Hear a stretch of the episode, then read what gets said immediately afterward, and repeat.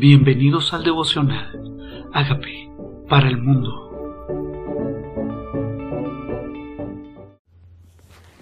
Salmo 1. El justo y los pecadores. Bienaventurado el varón que no anduvo en consejo de malos, ni anduvo en camino de pecadores, ni en silla de escarnecedores se ha sentado cuando la palabra de Dios se refiere a bienaventurado, significa dichoso, a feliz, que le va a ir bien en la aventura, bienaventurado, que le va a ir bien en su vida, que es bendecido.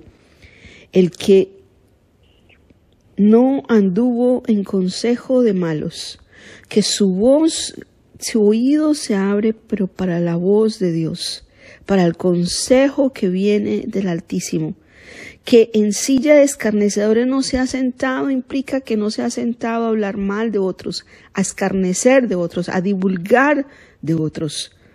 Si no, si no, o sea, en, en lugar de estar oyendo lo que no debe, acompañado por quien no debe estar acompañado, la ley del Señor, en la ley del Señor está su delicia.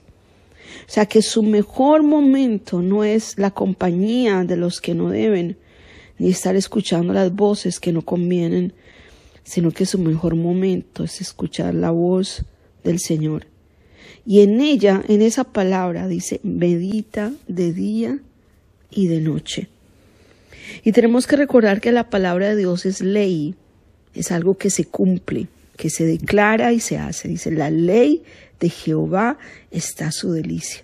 Meditar de día y de noche significa que después de que la leo mis pensamientos vuelven a ella para saber cómo los aplico, los devuelvo a mi corazón para pensar más en ellos, los medito día y noche. Cuando este varón es de esta manera, dice, será como árbol plantado junto a corrientes de aguas. Y no es la primera vez que en su palabra nos habla la importancia de ser como un árbol plantado junto a corrientes de agua. Habló respecto de José, que él era como ese árbol plantado junto a corrientes de agua.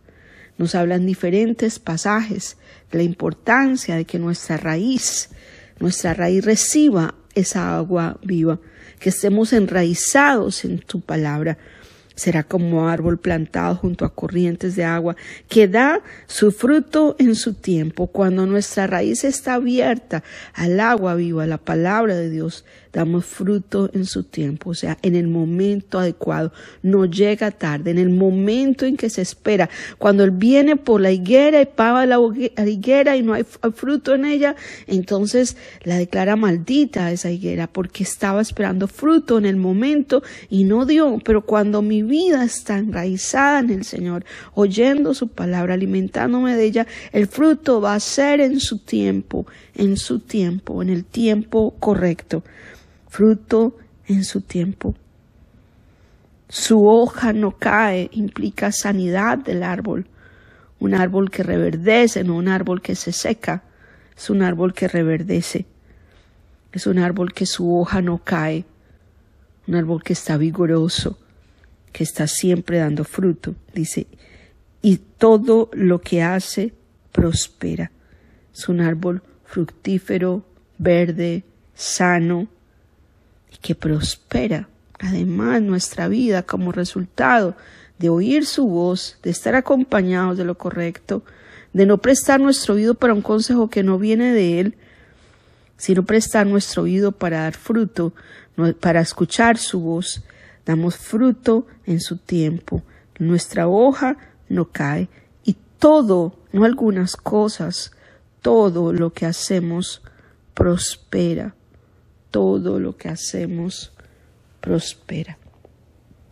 Hace falta meditar en su palabra, hace falta ser selectivo de a quien escucho, hace falta enraizarme de verdad en su palabra y meditar en ella, en cómo aplicarla, no solo oírla, sino meditar en ella, que sea nuestra meditación en nuestro corazón. Dice, pero no así los malos, que son como el tamo que arrebata el viento. ¿Qué es el tamo sino esas hojas secas? El tamo es esa paja en, el, en los desiertos, que mueve el viento de un lugar a otro. Dios no quiere que mi vida sea movida de un lugar a otro, que sea seca, al revés. Quiere que sea reverdecida, vigorosa, fresca, dando fruto. Pero si no escucho su voz, soy llevada por el viento, soy arrebatada. Por tanto, dice, no se levantarán los malos en el juicio, ni los pecadores en la congregación de los justos. No se levantan, no se levantan los malos en la congregación de los justos.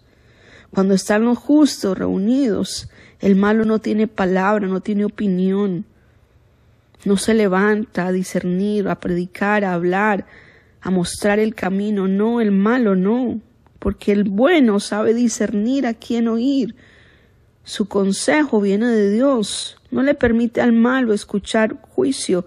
No le permite al malo hablar. Porque Jehová conoce el camino de los justos. Jehová lo conoce. A veces pensamos que Dios no ve.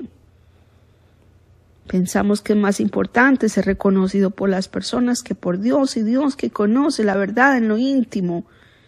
Dios que todo lo ve, conoce el camino de los justos, mas la senda de los malos perecerá. Tal vez tenemos que recordar cuál es el final cuando estamos en medio del proceso. Cuando vemos al malo eh, prosperando, tenemos que recordar que su final no perecerá, no, permanecerá, y que el justo Dios ve el camino del justo. Dios conoce lo que tú piensas que Dios no ve. Dios ve tu camino. Cuando piensas que Dios no ha escuchado tu secreto, Dios ve tu secreto. Él conoce el camino de los justos. Mas la senda de los malos perecerá. ¿Cuál es nuestra tarea?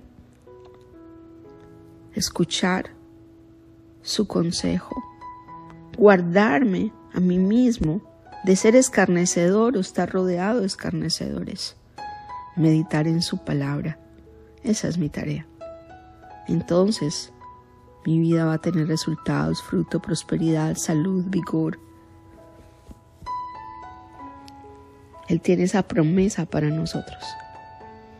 Que hoy nuestro oído sea para su consejo y que hoy nuestro corazón se enraíce en su palabra en esa agua viva, que es el mismo, porque el que conoce a Él, de su interior correrán ríos de agua viva. Esto dijo el Espíritu Santo que habrían de recibir todos los que creyeren en Él. Gracias hoy por ser nuestra agua viva. Te entregamos nuestro corazón hoy, Señor. Perdónanos si hemos escuchado el consejo que no es, si nos hemos rodeado de quienes no debemos, si hemos caminado por caminos que no debemos caminar. Perdónanos si hemos pensado que no nos ves. Perdónanos, perdónanos. Reconozco que soy pecador y que tú muriste en la cruz por mi pecado y resucitaste para darme vida nueva. Te invito que entres a mi vida como Señor y Salvador y hagas de mí la persona sana y libre que tú quieres que yo sea. Gracias por entrar a mi vida. Amén.